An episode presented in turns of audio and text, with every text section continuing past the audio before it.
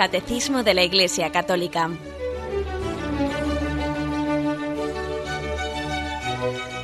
Un programa dirigido por Monseñor José Ignacio Munilla, Obispo de San Sebastián.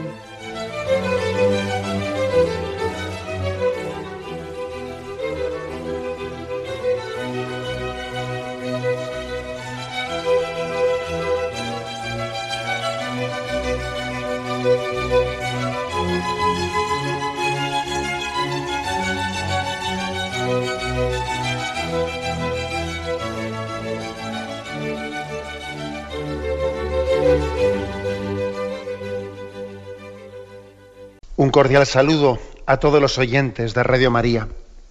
Un día más, con la gracia del Señor, proseguimos el comentario del Catecismo de nuestra Madre la Iglesia. Vamos poco a poco, como hemos cogido la costumbre, desgranando los distintos puntos del Catecismo y habíamos dedicado ya un programa al punto 1673. Y hoy vamos a dedicarle un segundo. Es un punto que explica lo que son los exorcismos dentro de la Iglesia, que está, está encuadrado en el apartado de diversas formas de sacramentales. Después de haber terminado la explicación de lo que son los sacramentos, el catecismo pone un apéndice para los sacramentales. Primeramente explica pues, lo que son mm, los sacramentales más, pues, más en uso, como son las bendiciones, y explicamos un poco lo que es el bendicional y esos, esos signos sacramentales. Y estamos ahora hablando de lo, que es, de lo que es un sacramental muy concreto, muy específico, que es los exorcismos. Es el punto 1673. 1673. Aquí tuvimos ocasión de distinguir pues, el hecho de que existen exorcismos simples y exorcismos solemnes. Los exorcismos simples, todos los, católicos los hemos recibido. En el, propio rito del bautismo, allí tiene lugar un exorcismo simple. ¿Mm? Se invoca para que esa persona que está siendo bautizada sea liberada del poder de Satanás y pase por ese poder del bautismo, sea rescatada y pase bajo el señorío de Jesucristo el sacramento del bautismo pone a ese, niño, a esa persona adulta, la pone bajo el señorío de Jesucristo. Cristo es nuestro Señor. Él nos ha marcado, Él nos ha sellado, nos ha rescatado del, de ese príncipe de las tinieblas, ¿no? ese príncipe de este mundo. Por eso dice Jesús, vosotros no sois de este mundo, porque el bautismo nos ha rescatado ¿no? de ese principado de, de Satanás y nos ha hecho criaturas suyas. Bien, eso es lo que se, llama exorcismo simple. Pero existen también, eh, pues en, en, el seno de la Iglesia Católica, la experiencia nos dice que también Satanás tiene eh, una posibilidad de influjo, que ciertamente no es la ordinaria, ciertamente no es la normal, pero tiene una capacidad de influjo, no se puede negar tal posibilidad de que Satanás ataque directamente a sus hijos, mejor dicho, a los hijos de Dios, y que tenga una cierta posesión sobre ellos, ¿no? De hecho, Jesucristo, vemos que en los evangelios practicó exorcismos, expulsó a Satanás de personas en las que estaban, de alguna manera se habían adueñado de esas personas, esos espíritus inmundos habitaban de alguna manera en esas personas, les habían quitado su libertad, y Satanás, y perdón, y Jesucristo se enfrentó directamente a Satanás, ¿no? Y realizó exorcismos la expulsión de aquellos demonios. Es más, en los evangelios se dice cómo aquello era un signo que indicaba que el reino de Dios había llegado a ellos. En el evangelio se dice, si, si yo expulso a Satanás, es que el reino de Dios ha llegado a vosotros. Es un signo. ¿no? Bien, creo que antes de continuar, porque habíamos dejado un poco a medias lo que es un exorcismo, qué condiciones pone la Iglesia para, realizar un exorcismo, cómo distingue, cómo la Iglesia es muy prudente, antes de realizar un, un exorcismo, pues mide mucho las cosas, eh, recurre a toda una serie de informes médicos y psiquiátricos para no equivocarse, para tener claro que, pues que unos indicios de posesión no se confundan eh, pues con lo que puede ser pues en una enfermedad psiquiátrica, otro tipo de manifestaciones, la Iglesia es muy prudente eh, y no se presta fácilmente a realizar así exorcismos por las buenas, ¿no? Es muy prudente. Algunos piensan que peca de prudencia, pero es que, lógicamente, con estas cosas sobrenaturales también podríamos obrar mal si, eh, si, estuviésemos practicando exorcismos pues en alguien que no tiene tal problema. Eh, luego debemos de ser muy prudentes, ¿no? También incluso explicamos eh, pues, cuáles pueden ser los indicios que a la Iglesia le hagan, le hagan entender, le, hagan sospechar, le hagan creer, le hagan tener certeza de que esa persona está poseída. Explicamos también eso en, el programa, programa anterior. Y también dijimos que cuando no existe una certeza, ¿eh? una certeza plena de que esa persona está poseída, bueno, pues lo que la Iglesia hace es, sin realizar así expresamente un exorcismo solemne, rezar por esa persona. ¿eh? Que eso también se puede hacer. Cuando no existe una certeza plena, bueno, pues entonces sencillamente se reza por ella, se invoca, pero sin hacerlo de una manera solemne, eh, con toda la carga del rito del exorcismo solemne. O sea, eso se puede hacer. ¿eh? Se puede rezar por una persona, se le puede imponer las manos, se puede invocar a María, rezar el rosario por ella, pedir que mucha gente rece por ella, sin hacer así un exorcismo solemne.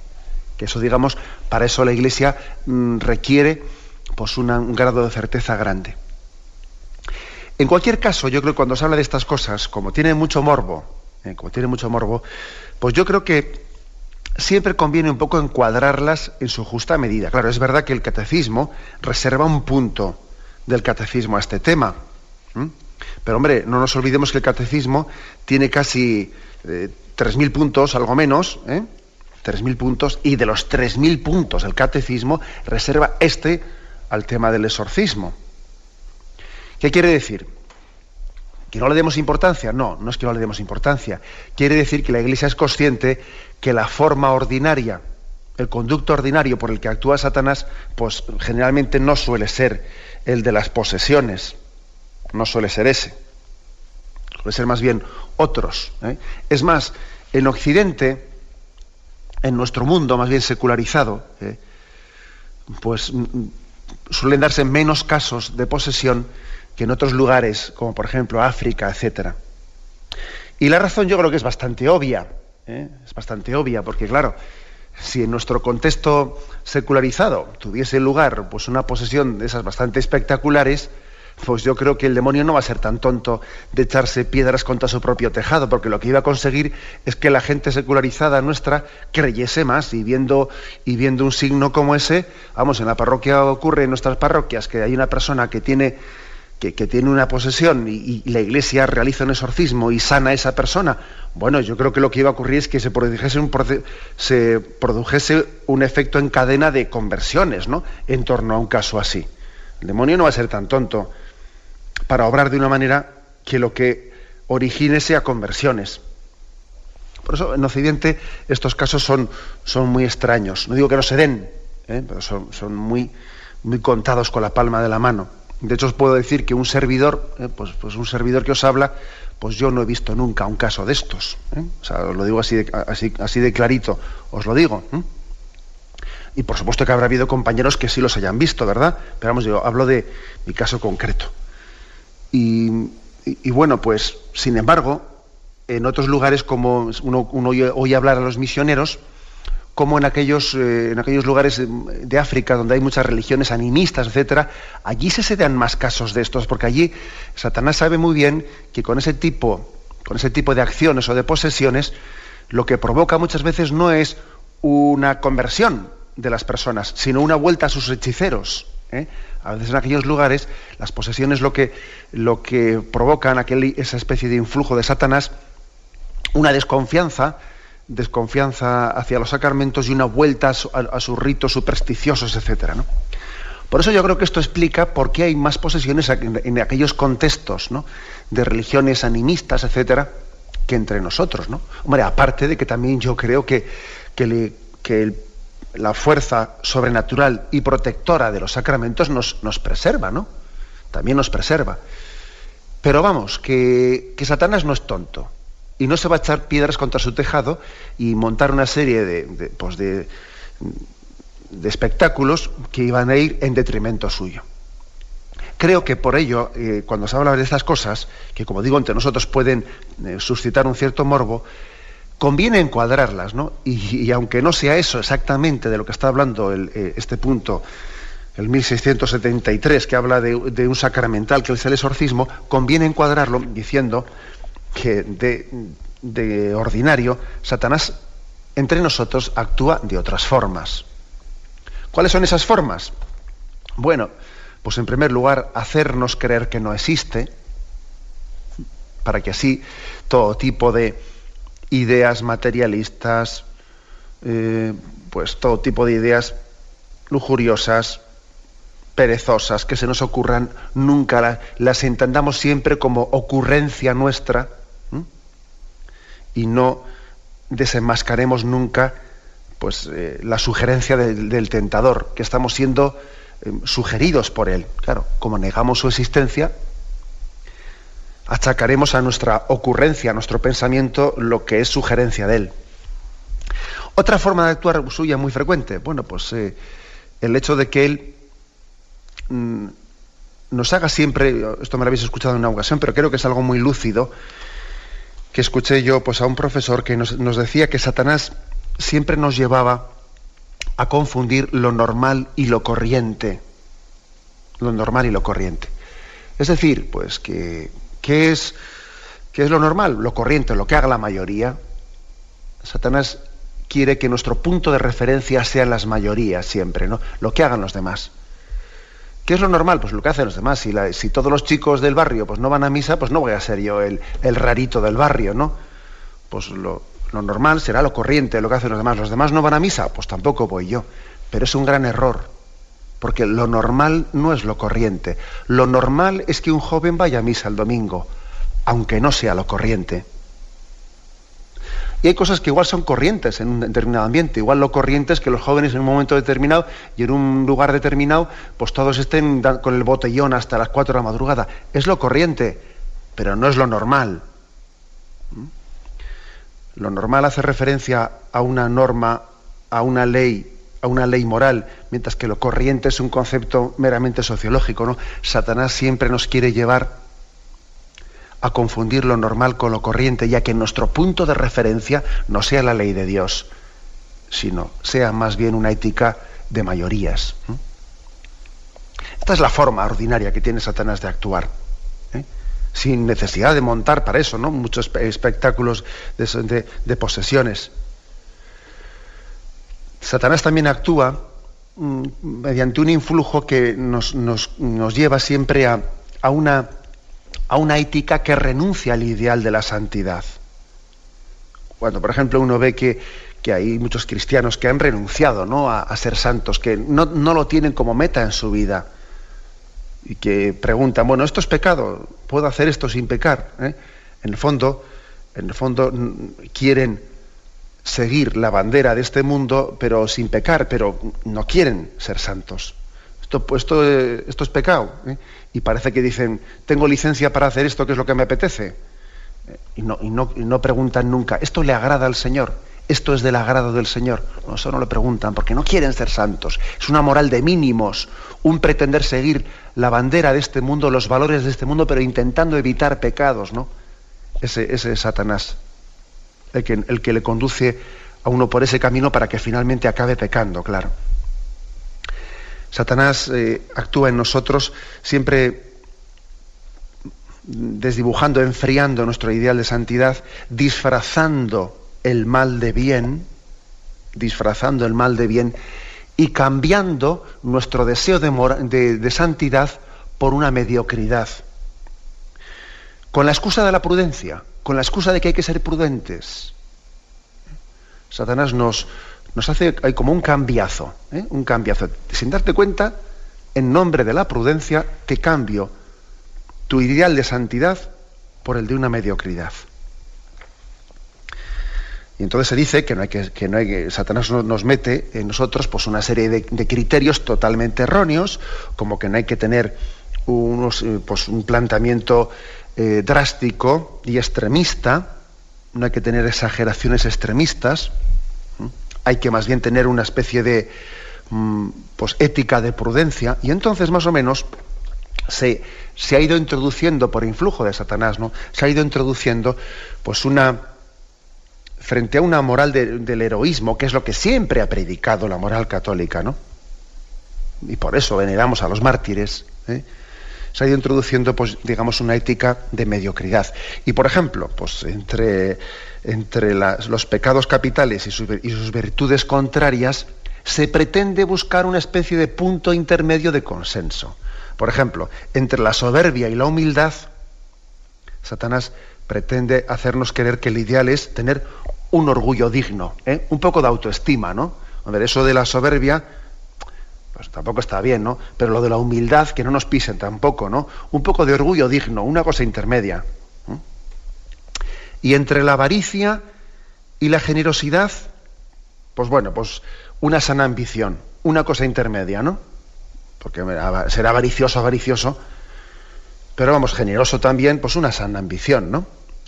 Y entre la lujuria y la castidad, bueno, pues no vamos a exagerar ni por un lado ni por otro, ¿no? Una naturalidad sensual, ¿eh? vamos, una sensualidad natural. Y entre la ira y la paciencia, bueno, pues un carácter espontáneo, ¿eh? una cosa intermedia, sin exagerar. Y entre la gula y la templanza, pues bueno, pues un, el gusto propio, ¿eh? sigamos el gusto propio. Y entre la envidia y la caridad, bueno, pues un egoísmo controlado. Y entre la pereza y la diligencia, bueno, pues una especie de comodidad moderada. Y entonces, si os dais cuenta, si os dais cuenta, la forma ordinaria que tiene Satanás de actuar entre nosotros es la de rebajar los ideales. La de que la santidad no sea nuestra meta entonces, creo que esto es bueno que lo entendamos, ¿no? Y, digo esto en el contexto que estamos hablando de los exorcismos, pues para que el hablar de los exorcismos no nos onnubile, no nos, no nos deje un poco ahí, digamos, como atontaditos, viendo así el caso un poco espectacular, ¿eh? olvidando que de ordinario, de ordinario donde estamos siendo atacados día a día, pues es en este terreno de la tentación, ¿eh? no en el terreno de la posesión. Eso puede ocurrir en mí excepcionalmente, ¿no? Pero de ordinario donde nos están dando sopas con onda, pues es el terreno de la tentación. Bueno, pues esta, esta indicación creo que es importante para, para encuadrar ¿no? adecuadamente lo que son los exorcismos. Tenemos un momento de reflexión y continuamos enseguida.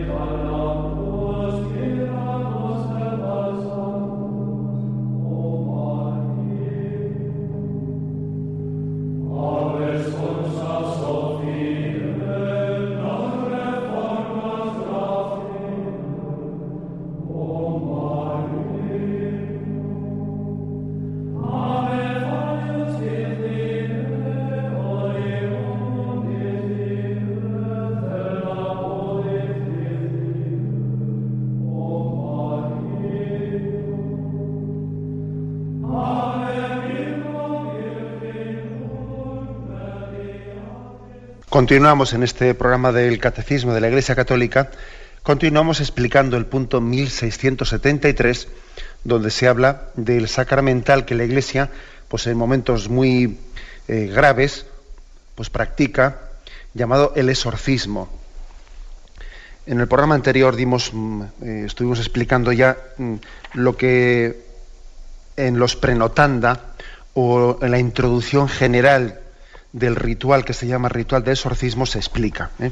Ahí se explica cómo es el rito de la celebración, etcétera, con qué condiciones la Iglesia eh, otorga ese permiso. Allí se decía cómo el obispo es el que puede él realizar el exorcismo o él delega directamente a un sacerdote exorcista, le nombra como sacerdote exorcista.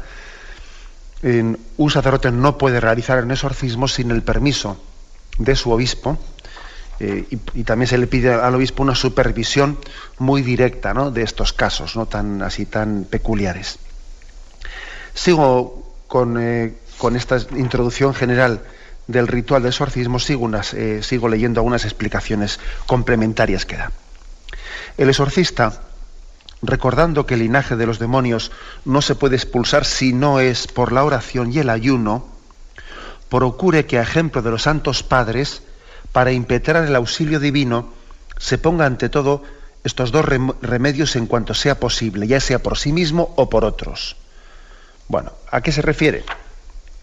Pues se refiere a que en el Evangelio, en Marcos 9:29, el otro día un oyente nos, lo recordaba en una pregunta que hacía, em, los discípulos de Jesús, después de que habían sido enviados por él, se acercaron al Señor diciéndole, ¿cómo es posible que ellos no habían sido capaces de, expulsar, ¿no? Eh, pues, eh, de realizar con éxito un, exorcismo? Y Jesús les dijo, esta clase, esta especie, no puede ser arrojada fácilmente sino con la oración y el ayuno. ¿Mm? Eso está en Marcos 9, 29. O sea que, digamos, el Señor enseñó a sus discípulos que para realizar exorcismos, especialmente los más duros, los más difíciles, debían, debían de prepararse con la oración y con el ayuno y que habían tenido ese fracaso concreto porque pues porque tenían que haber tenido más oración y más ayuno. Por eso aquí en este en esta introducción general del ritual de exorcismos dice que a ejemplo de los santos padres el, el que va pues a, ejercer ese ministerio de exorcista, que se disponga con la oración y con el ayuno, que se prepare con la oración y con el ayuno. O que también pida a otros que recen. En estos casos es muy frecuente que la Iglesia, cuando va a hacer un exorcismo solemne, ponga, pase comunicación especialmente a las, a las monjas de clausura, a los monjes de clausura. Esa comunicación se suele pasar y se les pide que recen, ¿no? Mm, somos conscientes de que la oración y el ayuno eh, son los instrumentos a los que Jesús se refirió, ¿no?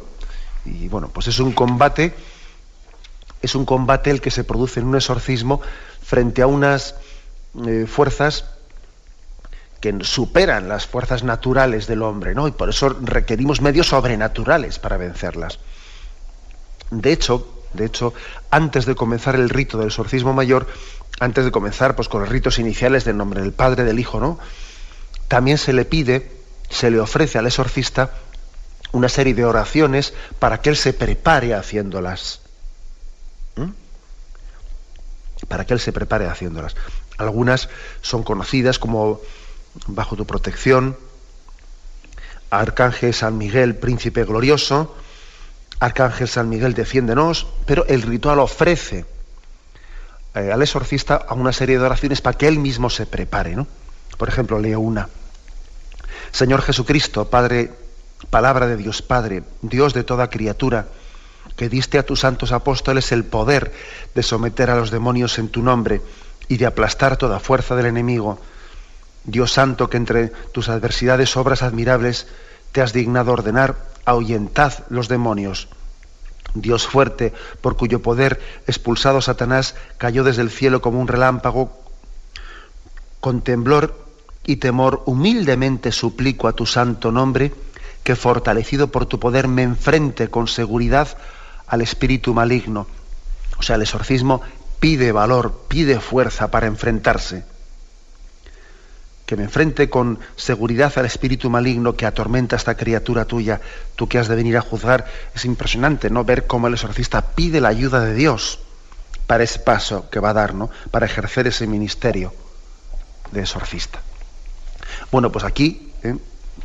veis cómo la Iglesia pide al exorcista, le enseña al exorcista a recurrir a la oración y al ayuno, el suyo propio y también que lo encomiende a otras personas. Dice el siguiente punto. El fiel vejado, lo de vejado pues, eh, quiere decir el, aquel que está eh, poseído, ¿eh?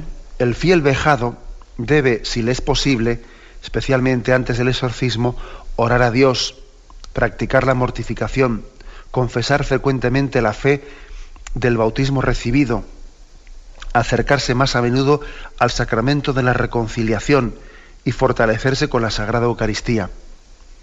Pueden ayudarle a la oración familiares, amigos, el confesor o director espiritual. Y si su oración se facilita por la caridad, si su oración se facilita por la caridad y presencia de otros fieles. O sea que el fiel vejado, el fiel que está poseído, en la medida, pues que también habrá situaciones y situaciones, ¿no? Pero hay, hay personas que, que, en un estado de posesión tienen momentos de lucidez en los que ellos pues pueden, eh, pueden rezar y pueden incluso recibir los sacramentos, etcétera. Porque, ojo, hay una cosa que hay que decir claramente, que la posesión no quiere decir que, esa, que ese alma no esté en gracia de Dios. O sea, una persona puede estar poseída, en su cuerpo puede estar poseído ¿no? por Satanás sin que eso suponga que su alma esté poseída por él, es decir, que, que, haya perdido la gracia de Dios, que no esté inhabitada por el Espíritu Santo. ¿Mm? Esto, esto sea, dicho sea con claridad, ¿no? Por supuesto que es mucho más grave que alguien esté en pecado mortal, eso es mucho más grave, nos debería de dar eso mucho más, ¿eh? más preocupación que el hecho de que su cuerpo esté poseído por Satanás, siendo así que él está en gracia a Dios y se está confesando y está recibiendo los sacramentos cuando puede. Nosotros, sin embargo, como lo del morbo, el morbo nos puede mucho, ¿no? Sin embargo, pues somos muy sensibles a, esa posibilidad de que Satanás pues, eh, esté poseyendo el cuerpo, pero acordamos de, lo que dice Jesús en el Evangelio, y no temáis a los que pueden matar el cuerpo, pero no pueden, no pueden matar el alma. No le temáis a Satanás, que como mucho podrá ejercer un poder sobre ese cuerpo, pero no es dueño del alma, porque ese alma ha sido redimida a precio de la sangre de Cristo. Temed más bien temed a, quien tiene poder sobre cuerpo y alma. Bueno, este, esta matización es importante hacerla, ¿eh? Porque, bueno, podría ocurrir que una persona poseída, sí, esté también en pecado mortal, puede ocurrir, pero puede ocurrir lo otro, y es frecuente. Y de hecho aquí dice este punto de, esta introducción general al ritual de exorcismos, que procúrese que el fiel dejado, el que, el que está poseído, en los momentos de lucidez, etcétera, se confiese, y reciba la Sagrada Comunión, etcétera, etcétera. ¿Mm? Luego aquí lo importante es vivir en gracia de Dios. Eso es lo importante. ¿Mm? Que de hecho ha habido santos en la historia de la Iglesia, pues que han tenido pruebas muy grandes de, de ser también atacados por el demonio exteriormente, o sea, desde fuera, o también tener momentos de posesión, sin que ello les haya quitado en ningún momento, les haya quitado en ningún momento pues la capacidad de estar en, gracia de Dios, por lo tanto inhabitados por el Espíritu Santo, por lo tanto fielmente enraizados en Jesucristo. Por mucho de que estuviesen recibiendo una prueba muy fuerte de un ataque de Satanás, pero ellos estaban firmemente afianzados en Jesucristo.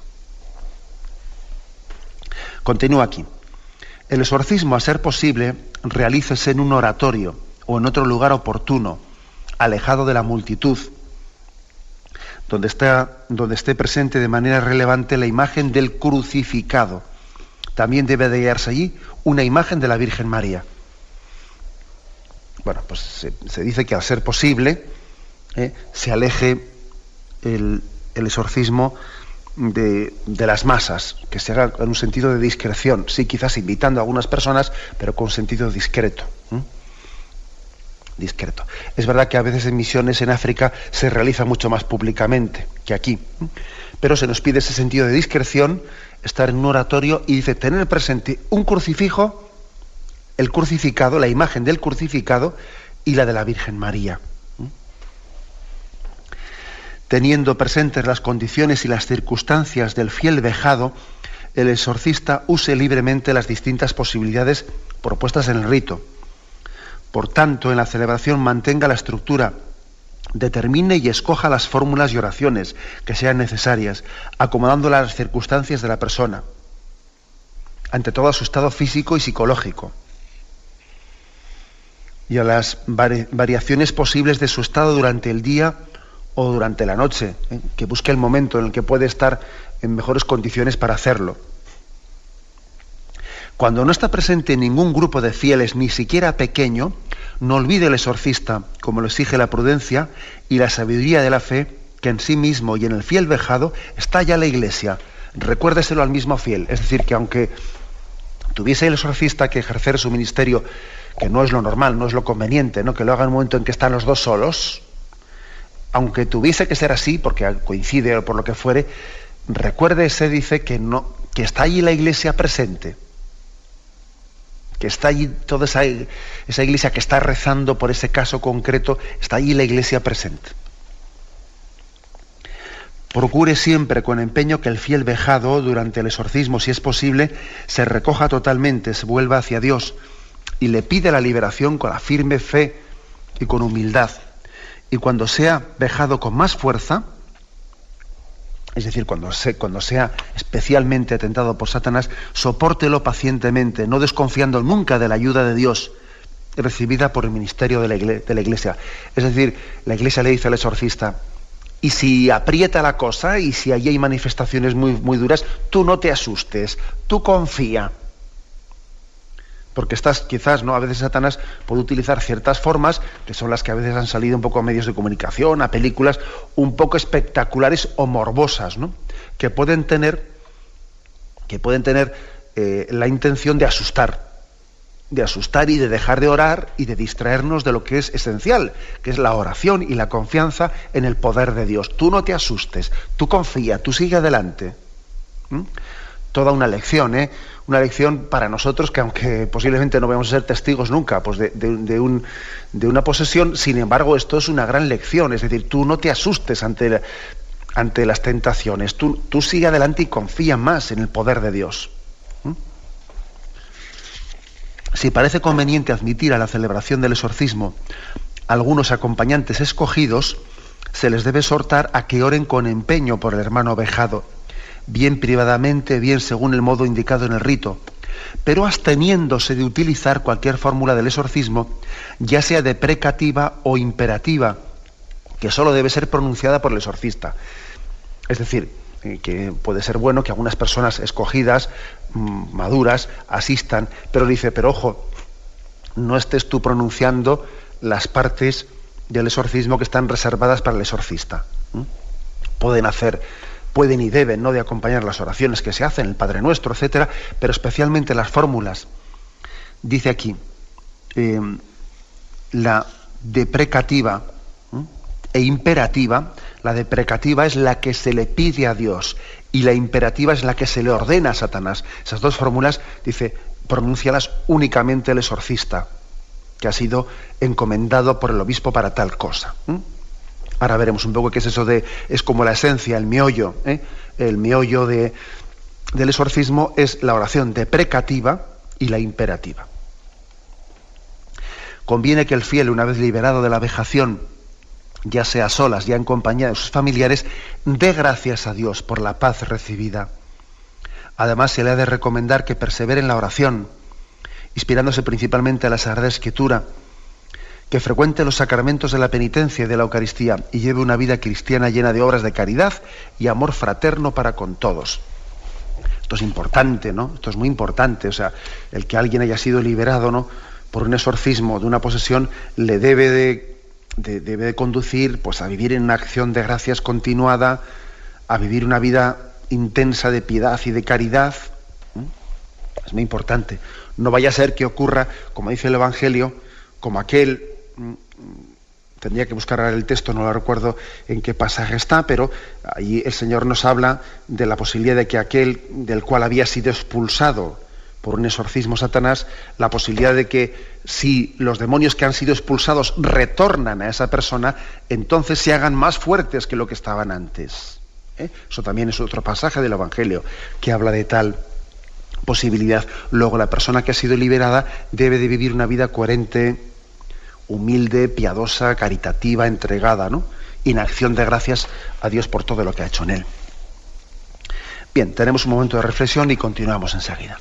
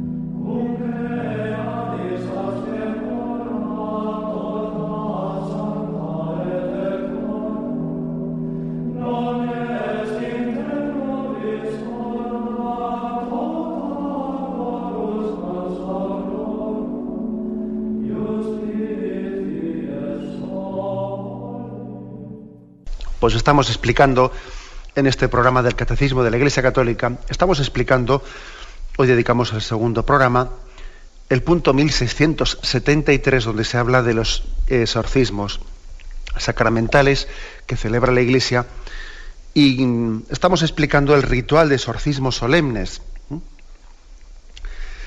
En, este, en la introducción general de este, de este ritual, referente a la celebración del rito, se dice que el exorcista debe de poner especial atención, además de las fórmulas solemnes que utiliza, ¿no?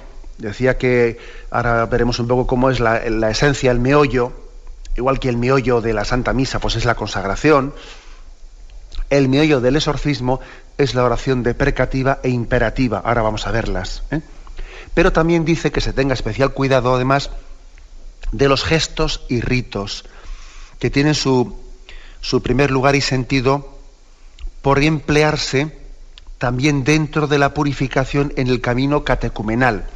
O sea, hay una serie de gestos que son el signo de la cruz, la imposición de las manos, la insuflación, que también se sopla sobre la cara del, del fiel vejado, y la expresión de agua bendita, o sea, signo de la cruz, imposición de las manos, el soplar sobre la cara, sobre el rostro, y la expresión de agua bendita, están incluidos en el rito de exorcismo porque, porque también forman parte de lo que era el tiempo, o sea, los, los gestos y los signos que se hacían en el camino catecumenal preparatorio de los primeros siglos en los que los cristianos estaban preparando para ser bautizados.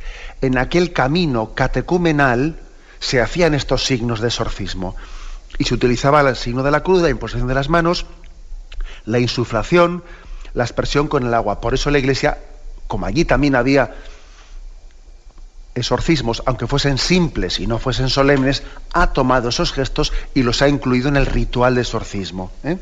Bueno, eso creo que es importante. Bueno, pues, pues ¿cómo, es, cómo es básicamente la celebración del rito? Aunque sea brevemente la explico. Pues comienza con el nombre del Padre, se hace la aspersión de agua bendita, para eso también uno puede bendecir el agua allí y lo bendice fuera, sigue la letanía en la que se invoca por la intercesión de todos los santos la misericordia de Dios, después de la letanía el exorcista puede recitar pues uno o varios salmos, hablando de la protección de Dios sobre nosotros, se proclama el Evangelio como signo de la presencia de Cristo, a continuación el exorcista impone las manos sobre el fiel vejado, invoca al Espíritu Santo para que el diablo salga de él. Al mismo tiempo puede soplar suavemente sobre el rostro del fiel vejado. Entonces se, reciba, se recita el credo. Se renuevan las promesas bautismales con la renuncia a Satanás. ¿Mm? El exorcista muestra al fiel vejado la cruz del Señor, que es fuente de toda bendición y gracia, y hace la señal de la cruz sobre él, mediante la, la cual se manifiesta el poder de Cristo sobre el diablo. Y finalmente pronuncia lo que os decía que es un poquito como la esencia, la fórmula deprecativa por la que se invoca a Dios y la fórmula imperativa por la que en nombre de Cristo se conjura directamente al diablo para que salga del fiel vejado. ¿Mm? Bueno, pues esto, esas dos fórmulas que os digo yo, que son las esenciales, eh, pues las voy a leer. Las voy a leer y son las siguientes, ¿no? Fórmula deprecativa se pide a Dios. Oh Dios, creador y defensor del género humano, vuelve tu mirada sobre este Hijo tuyo que creaste a tu imagen y que llamas a participar de tu gloria. El antiguo adversario lo atormenta cruelmente, lo oprime con despiadada violencia, lo angustia con inhumano terror. Envía sobre él tu Espíritu Santo, que lo fortalezca en la lucha, que le enseñe a orar en la tribulación y lo fortifique con su poderosa protección Escucha, Padre Santo, el gemido de tu iglesia suplicante. No permitas que tu Hijo sea poseído por el Padre de la mentira, ni que tu siervo, al que Cristo redimió por su sangre, sea sometido a la servidumbre del diablo, ni que el templo de tu espíritu sea ocupado por un espíritu inmundo. Escucha, Dios misericordioso, los regos de Santa María la Virgen, cuyo Hijo muriendo en la cruz aplastó la cabeza del antiguo enemigo y confió a todos los hombres como hijos a la Madre brille en este Hijo tuyo la luz de tu verdad, que penetre en él el gozo de la paz, que se adueñe de él el espíritu de santidad y que habiéndolo, perdón, y que habitándolo lo conduzca a la serenidad y a la inocencia. Escucha, Señor, la súplica de San Miguel Arcángel y de todos los ángeles que te sirven. Dios de poder, repele la fuerza del diablo. Dios de verdad y perdón, aleja sus falaces asechanzas. Dios de libertad y gracia, desata las ataduras del mal.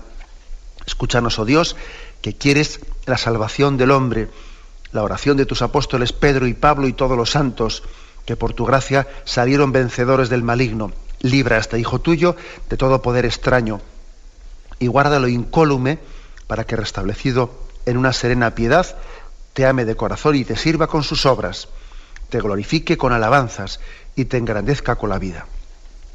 Por Jesucristo nuestro Señor. Amén. Esta es la fórmula deprecativa, en la que se le pide a Dios para que libere a esa persona. Y luego viene la fórmula imperativa, imperativa, en la que lo que se hace ya es conjurar directamente al diablo para que salga de ese fiel vejado. Y dice el exorcista, te conjuro, Satanás, enemigo de la salvación humana, reconoce la justicia y la bondad de Dios Padre, que condenó tu soberbia y envidia, con un juicio justo. Apártate de este siervo que el Señor creó a su imagen, adornó con sus dones, adoptó como hijo de su misericordia. Te conjuro, Satanás, príncipe de este mundo, reconoce el poder y la fuerza de Jesucristo, que te venció en el desierto, te derrotó en el huerto, te desarmó en la cruz y resucitado del sepulcro, te, llevó tus presas, perdón, se llevó tus presas al reino de la luz. Apártate de esta criatura a quien con su nacimiento convirtió en hermano y muriendo compró para sí con su sangre. Te conjuro, Satanás, embaucador del género humano, reconoce al espíritu de la verdad y de la gracia, que aleje tus asechanzas y desenmascara tus mentiras, sal de esta criatura de Dios, a quien él mismo marcó con el sello divino. Apártate de este hombre, a quien Dios por la unción espiritual convirtió en templo sagrado. Así pues, apártate de Satanás, en el nombre del Padre y del Hijo y del Espíritu Santo, apártate en virtud de la fe y la oración de la Iglesia, apártate por esta señal de la Santa Cruz de nuestro Señor Jesucristo, que vive y reina por los siglos de los siglos. Mientras que se, mientras que se pronuncia este, esta fórmula imperativa, apártate, el sacerdote o el obispo realiza esas bendiciones en el nombre del Padre, del Hijo, del Espíritu Santo y hace una cuarta eh, bendición cuando dice apártate por esta señal de la Santa Cruz. A esto se le llama la fórmula imperativa, o sea que está la fórmula deprecativa y después la fórmula imperativa, en la que se conjura a Satanás que libere a esa persona y se le conjura por el poder de Jesucristo. Bien, todo lo dicho, en la medida en que sea necesario, puede también repetirse atendiendo a lo que se advierte eh, pues también en, esta, en este ritual. Es decir, dependiendo de los efectos, de los efectos que se van produciendo, dependiendo del estado físico, psicológico, la capacidad de aguante, eh, se permite también eh, repetir algunas fórmulas. dentro del rito pues puede ser que si se ha visto que un, un rito determinado ha tenido un influjo positivo, se puede repetir eh, según la prudencia del exorcista, etc. El rito se concluye con la fórmula de acción de gracias, oración y bendición. ¿eh? Se hace una acción de gracias, dando gracias mm, en primer lugar con el Magnificat o con el Benedictus. ¿eh? esas dos oraciones que celebramos, perdón, que rezamos dentro de vísperas o de laudes, ¿no? que son acciones de acción de gracias. Desde ahora me, llevarán, me llamarán bienaventurada todas las generaciones y esa fórmula también la utilizamos en el exorcismo porque quien ha sido liberado entiende que ha sido agraciado. Y finalmente se hace el rito de conclusión, que es una, una bendición, pues, eh, una bendición solemne respondiendo amén a cada una de las tres invocaciones. Y se despide diciendo, ¿no? La paz de Dios que sobrepasa todo juicio custodie vuestros corazones y pensamientos en el conocimiento y el amor de Dios y de su Hijo. Bien, y este es explicado, digamos, de una manera así abreviada, como os podéis imaginar, este es el sacramental llamado exorcismo solemne. ¿Mm? Existe un ritual de exorcismos y este es, eh, hemos explicado un poco lo que son las indicaciones del, ritual ¿eh? en estos dos programas a que hemos dedicado a este tema y hemos explicado también brevemente cuál, cuál, cuál es la fórmula, la fórmula concreta de cómo realizarlo. Ahora bien, permitidme, a un peligro de ser un poquito pesado, que remarque lo que he dicho al principio del programa que nos demos cuenta de que esta, esa posibilidad de la posesión, etcétera, es siempre algo excepcional. ¿eh? Y no sería, no sería bueno, no sería prudente que nos dejemos nubilar en exceso por estos casos muy extraordinarios, de los cuales, pues muy probablemente no, no vamos a ser nunca ni tan siquiera testigos, y olvidemos y bajemos la guardia, bajemos la guardia ante lo que de hecho es la acción ordinaria de Satanás sobre nosotros, que es la de la tentación. ¿Eh? Fijaros que el Padre Nuestro dice, eh, no nos dejes caer en la tentación. Podría haber dicho no nos dejes caer en la posesión, ¿no? Bueno, pues no dice eso. Dice no nos dejes caer en la tentación, porque claro, bien sabía el Señor cuando nos enseñó a rezar el Padre Nuestro, que la forma ordinaria a la que Satanás iba a actuar frente a nosotros iba a ser la tentación, más que la posesión. Eh, y por supuesto que Cristo ha venido a libertarnos de la posesión de Satanás y realizó, y realizó exorcismos y expulsó a Satanás. Pero el Señor en el desierto nos enseñó a rechazar las tentaciones y eso es lo sustancial. Lo sustancial es que ante la forma ordinaria que tiene Satanás de actuar, mediante las tentaciones, nosotros desenmascaremos ¿no? esa tentación suya y seamos capaces de decir, apártate de mí, Satanás, cada vez que veamos que, él, mediante engaños, eh, mediante el enfriamiento de ese ideal de santidad que todos tenemos que tener, ¿eh? porque es una especie de rebajar nuestro ideal de santidad, pues ya comienza a tentarnos, ¿no? De una forma ordinaria en nuestra vida cotidiana, ¿no? Que es posible que, que haya personas que estén pues, muy impactadas por estas cosas de, los exorcismos y al mismo tiempo estén, estén, cayendo en un montón de tentaciones. Igual están estudiando y, escribiendo libros y viendo películas sobre exorcismos y en el día a día, ¿eh? pues Satanás les está zurrando pues, en, las tentaciones de soberbia y de, y de lujuria y de falta de caridad y de muchas cosas más en la vida ordinaria. ¿no? pues bien, damos por concluido eh, la explicación de este punto 1673. Si Dios quiere, mañana continuaremos con otro pasaje que habla de la religiosidad popular. Me despido con la bendición de Dios Todopoderoso, Padre, Hijo y Espíritu Santo descienda sobre vosotros. Alabado sea Jesucristo.